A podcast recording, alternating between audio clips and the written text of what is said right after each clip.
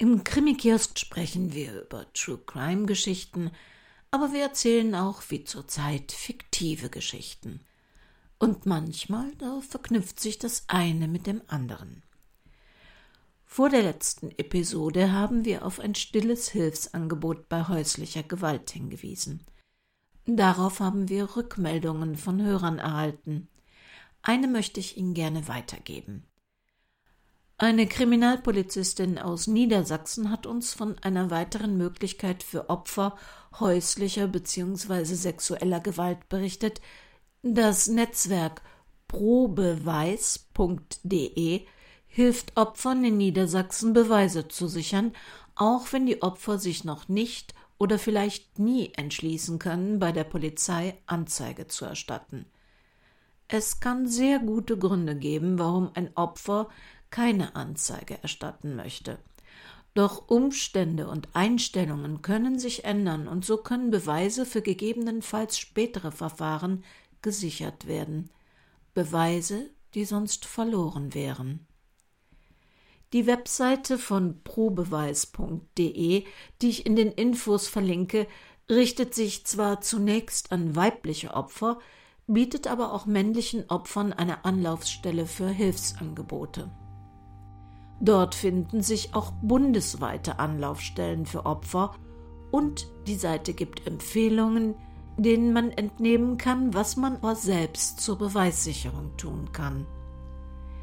Dankeschön an die Polizistin nach Norddeutschland für diese und auch andere gegebene kriminelle Tipps. Soweit die Realität, wenden wir uns wieder der Fiktion zu. Narben ein Kriminalroman von Henrietta Pazzo in mehreren Episoden.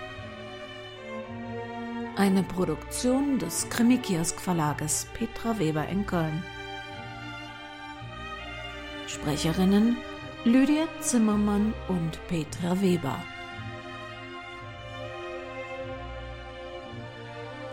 Sie hören Episode 7.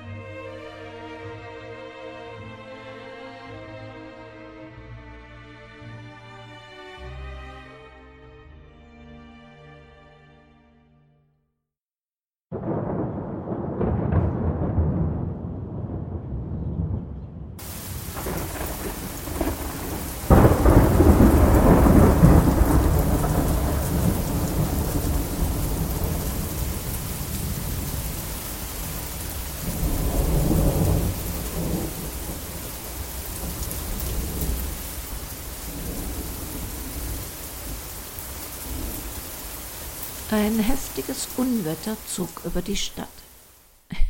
Im Krimi hätte gegenüber des Ciccolino ein hübsches Café zum Verweilen und Beobachten eingeladen. In der Realität war dies leider nicht der Fall. Barbara musste vom Auto aus den Laden im Blick behalten. Sie hatte das Geschäft vorher noch nie wahrgenommen oder gar betreten. Mittwochs schien ein besonderer Tag im Laden zu sein – Zumindest hatte die Enkelin der Besitzerin das Sylvia Klammer gegenüber behauptet. Barbara hatte ihre Kamera scheinbar beiläufig vor die Windschutzscheibe aufs Armaturenbrett gelegt und auf die Ladentüre ausgerichtet. Sie müsste nur abdrücken, wenn jemand aus dem Geschäft kam. Ja, so ganz legal war das natürlich nicht. Aber noch war das Geschäft ja auch geschlossen. Zeit genug, noch einen kleinen Anruf zu tätigen. Guten Morgen, Bruno. Guten Morgen. Du, ich sitze hier gerade vor dem Schokoladen. Ähm, sag mal, hast du bei eurem Hoffest vorletztes Jahr Fotos gemacht? Und wenn ja, sind da deine aktuellen Nachbarn drauf? Noch habe ich gemacht. Ich suche sie mal heraus. Kannst du sie mir vielleicht schicken? Ich sehe da mal, ob jemand von eurem Haus in den Laden geht. Eigentlich wollte ich dir die Fotos der Kunden zeigen und fragen, ob du jemanden erkennst, aber es regnet wie aus Eimern und man kann wahrscheinlich wenig darauf sehen, weil die Fenster so nass sind. Und wenn ich hier runterkurbel und die Leute fotografiere, ja, das könnte Ärger geben. Du bekommst sie in ein paar Minuten über WhatsApp. Sag mal, Silvia meinte einer der Nachbarn, ein Pärchen, da krisele es. Du hättest sie mal aus dem Auto steigen oder in ein Auto einsteigen sehen. Vielleicht schickt sie sich mit dem Herrn kodierte Nachrichten, romantische Liebeszettelchen, eine experimentelle Poesie, ganz was Modernes. Tanja? Oh, das glaube ich nicht.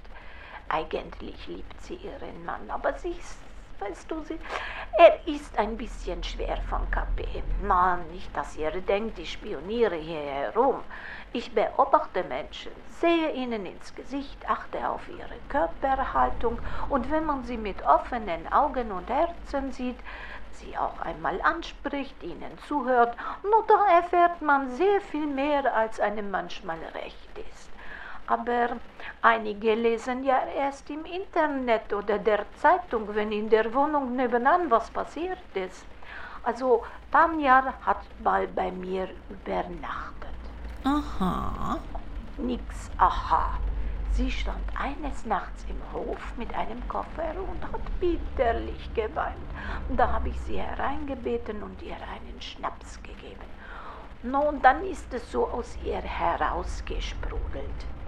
Sie würde gerne mehr unternehmen, aber ihr Mann, der findet es halt zu Hause am gemütlichsten. Und dann hat ein Wort das andere gegeben, sie hat sich einen Koffer geschnappt und gehofft, er hält sie auf. Noch hatte der Trottel aber nicht. Und dann stand sie im Hof und wusste nicht wohin.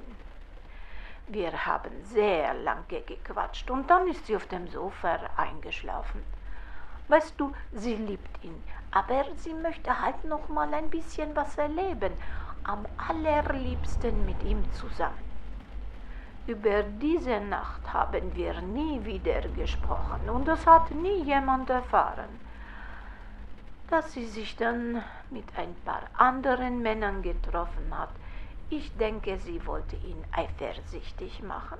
Schließlich hätte sie sich nicht hier an der Ecke abholen lassen müssen und sich woanders treffen können. Aber weißt du, das ist auch schon eine Zeit her. Ich denke nicht, dass es Botschaften zwischen Liebenden sind. So, ich habe den Ordner gefunden und sende dir jetzt die Fotos. Ich schreibe dazu, wer was ist. Oh, das war ein schönes Hoffest. Ah, wenn alles wieder normal ist, müssen wir das noch einmal machen. Alles klar. Die Bilder kommen gerade. Ich melde mich, der Laden macht soeben auf.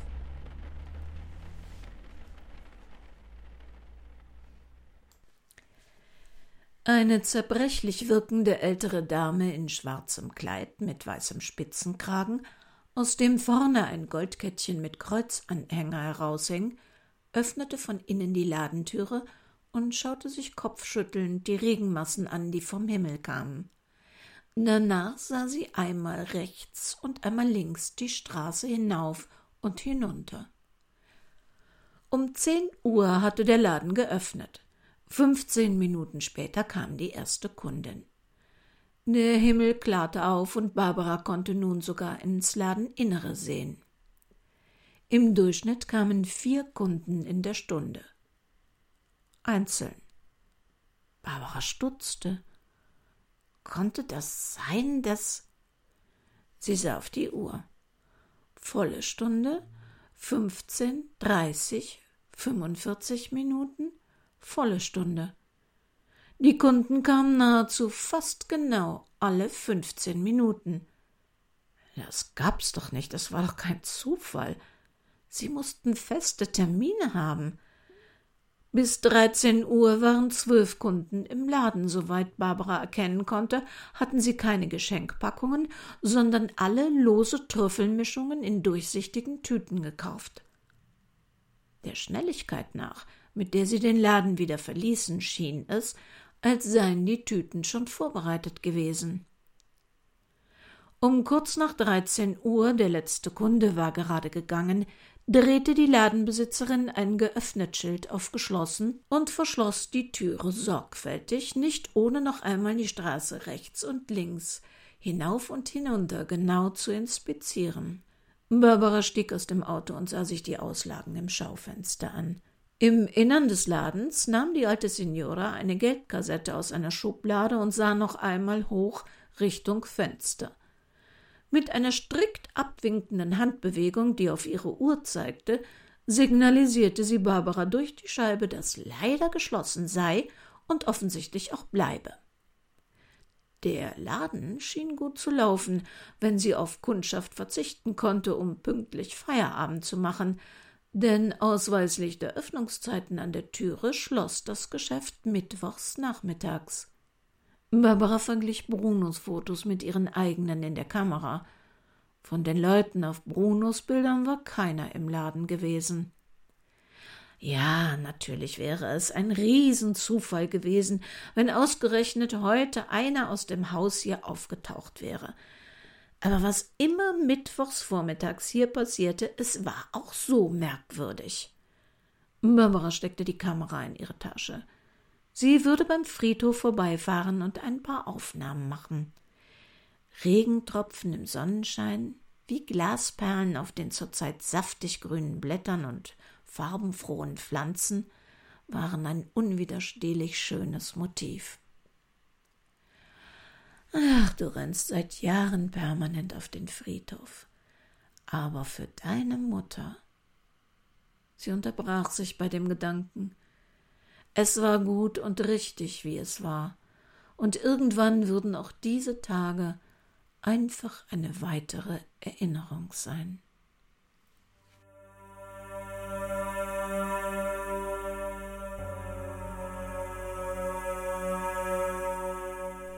Francesca Rinaldi beobachtete misstrauisch die Frau, die zunächst den ganzen Morgen in einiger Entfernung vor dem Laden im Auto gesessen hatte und jetzt vor ihrem Schaufenster stand. Was wollte die? Polizei war das nicht, aber gut war das auch nicht. Sie hatte eine Digitalkamera im Wagen gesehen. Ach, das war gar nicht gut fürs Geschäft. Fotos waren sehr unangenehm. Ach, auch wenn sie nichts damit hätte beweisen können. Dazu war das System zu ausgeklügelt. Schutzgeld? Ach, die hätten doch keine so harmlos aussehende Frau geschickt und schon gar keine, die eine Stunde lang tatenlos vor der Türe sitzt. Ja, die hätten ein paar kräftige Typen in ihren Laden gestellt, deren Reifendruck höher als ihr IQ lag und versucht, ihr Angst zu machen. Für diese Fälle hatte sie ausreichend Pfefferspray in der Jackentasche und einen Notfallknopf am Handgelenk, der sofort Hilfe herbeigerufen hätte. Vorsichtshalber würde sie die Einnahmen von Roberto abholen lassen.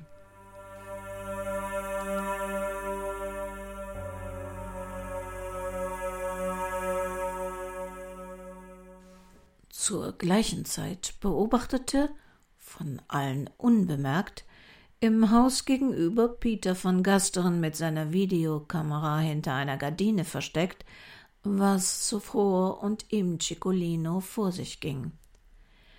Laut Halteabfrage gehörte der Privat-Pkw, der seit drei Stunden vor dem Laden der alten Rinaldi stand, einer Frau namens Manott.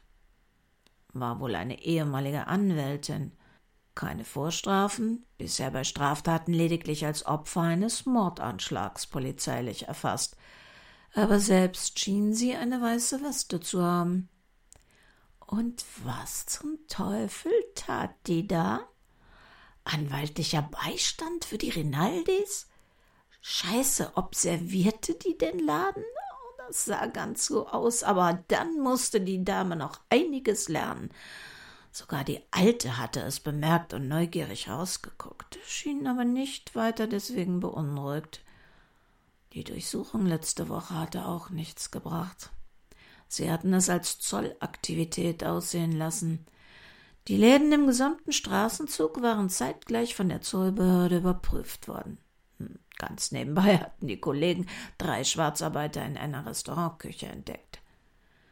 Während die Rinaldi eiskalt und gelassen ihre Bücher und Lohnabrechnungen vorlegte, mit einem suffisanten Lächeln auf den Lippen, waren sie im Laden und hatten sich die Ware genauer angesehen. Ein Suchtmittelspürhund hatten sie bewusst nicht mit hineingenommen, damit der eigentliche Grund der Durchsuchung noch verschleiert blieb und sie nicht gewarnt war und daraufhin ihre Aktivitäten womöglich verlagerte. Dennoch war eine Kollegin in Zivil am anderen Tag mal mit einem Hund ins Geschäft gegangen. Sie war mit der Spürnase ein paar Minuten herumgegangen, bevor eine junge Verkäuferin kam und sie freundlich bat, das Tier draußen zu lassen wegen der offenen Lebensmittel. Aber Hündin Bella hatte nicht den geringsten Laut abgegeben. Irgendwas sagte Peter van Gasteren, dass der Laden clean wie ein Kloster war. Die Alte hatte mit Sicherheit absolut nichts Verdächtiges im Laden, nicht mal größere Mengen an Bargeld. Na, hoffentlich versaute ihnen diese Manott jetzt nicht alles. Wenn die Rinaldi misstrauisch und noch vorsichtiger würde, dann würde es noch Wochen oder Monate bis zu einem Zugriff dauern. Shit. Die Sache kam und kam nicht wirklich voran. Er würde die Ortsgendarmen informieren, dass sie die Ex-Anwältin irgendwie aus dem Verkehr ziehen oder zumindest herausfinden, was die mit den Rinaldis zu tun hatte.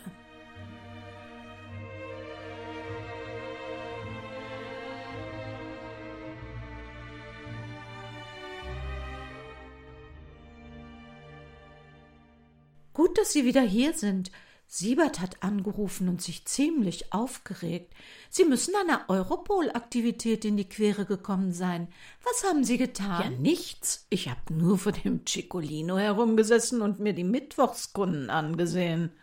Und fotografiert. Ja, er weist uns auf das im Strafgesetzbuch unter Paragraph 201a aufgeführte Vergehen mit der offiziellen Bezeichnung Verletzung des höchstpersönlichen Lebensbereichs durch Bildaufnahmen in der Paragraph untersagt unerlaubte Bildaufnahmen in besonders geschütztem also Raum. Also mir ist dieses bekannt und es greift nicht. Ich habe in keinen besonders geschützten Raum hinein fotografiert, nicht mal in den Laden, sondern lediglich Aufnahmen auf einer öffentlichen Straße gemacht und ich habe nicht die Absicht, diese Fotos zu veröffentlichen oder kommerziell zu nutzen.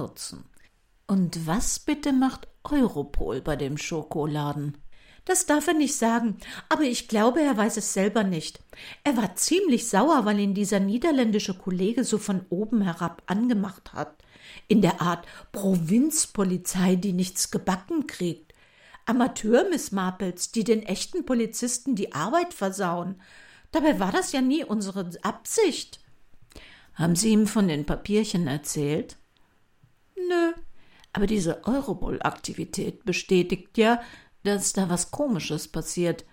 Ist vielleicht wichtig für die Polizei davon zu erfahren. Jep, aber wenn wir das weitergeben, muss Siebert es diesem Kommissar, diesem Vergasterin melden. Und dann sind wir und Frank komplett aus der Nummer raus und dürfen wahrscheinlich nicht mal mehr in der Nähe von Brunos Haus gesehen werden.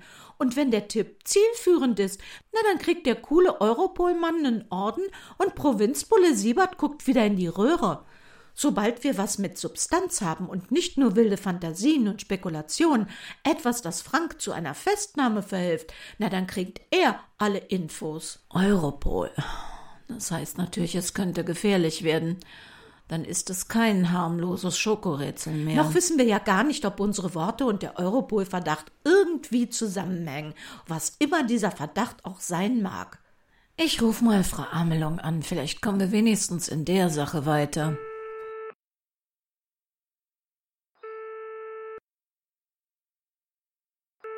Barbara Manott. Hallo, Frau Amelung. Frau Manott, hallo. Gerade habe ich an Sie gedacht. Sagen Sie mir bitte, dass ich hysterisch bin und das Ehepaar Wiesinger meine liebsten Traumieter werden. Ah, ich wünschte, das könnte ich, aber ehrlicherweise haben sich meine persönlichen Befürchtungen eher verstärkt. Verdammt. Wiesinger ruft hier alle 30 Minuten an und fragt, wann der Panikraum fertiggestellt wird. Und Sie brauchen noch Bauzeit. Leider nicht. Das Ding ist so gut wie fertig. Die Wiesingers sind heute Morgen schon eingezogen. Aber die Elektronik habe ich noch nicht installieren lassen. Das Schloss fehlt noch. Ich habe irgendwas vorgeschoben, sowas wie Elektronikbauteile im Suezkanal hängen geblieben. Aber der Mann kennt sich aus und ist nicht blöd. Der merkt, dass ich ihn hinhalte. Ich hatte ja gehofft, den Mietvertrag rauszögern zu können, aber er hat so gedrängelt und wollte die Umbaumaßnahmen nicht mal komplett abwarten.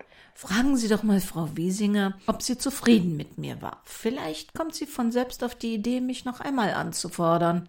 Sie denken aber nicht über einen Berufswechsel nach? Nein, Scherz beiseite. Ich werde versuchen, Sie nochmals da einzuschleusen und dann muss ich das Schloss zum Panikraum einbauen lassen. Und das funktioniert mit einem Nummerncode. Nein, das hat einen Iris-Scanner. Aber die funktionieren ja mit mehreren Benutzern. Das schon, aber Sie haben Frau Wiesinger gesehen. Das, das ist ein zierliches Persönchen von maximal 1,65. Der Iris-Scanner soll aber auf einer Höhe von 1,85 Meter angebracht werden.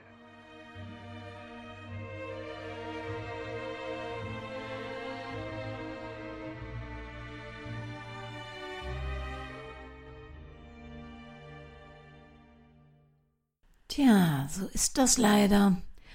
Mit Vermutungen und Spekulationen kommt man nicht weiter. Man braucht Beweise. Wir hören uns in der nächsten Woche wieder. Ich freue mich drauf. Und bis dahin, liebe Hörer, auf www.krimikiosk.de finden Sie das Impressum und weitere Manott-Krimis. Und ob Ihre Iris nun grau, braun, blau, grün oder bernsteinfarben ist, wo immer Sie sind und was immer Sie tun, bitte passen Sie gut auf sich auf.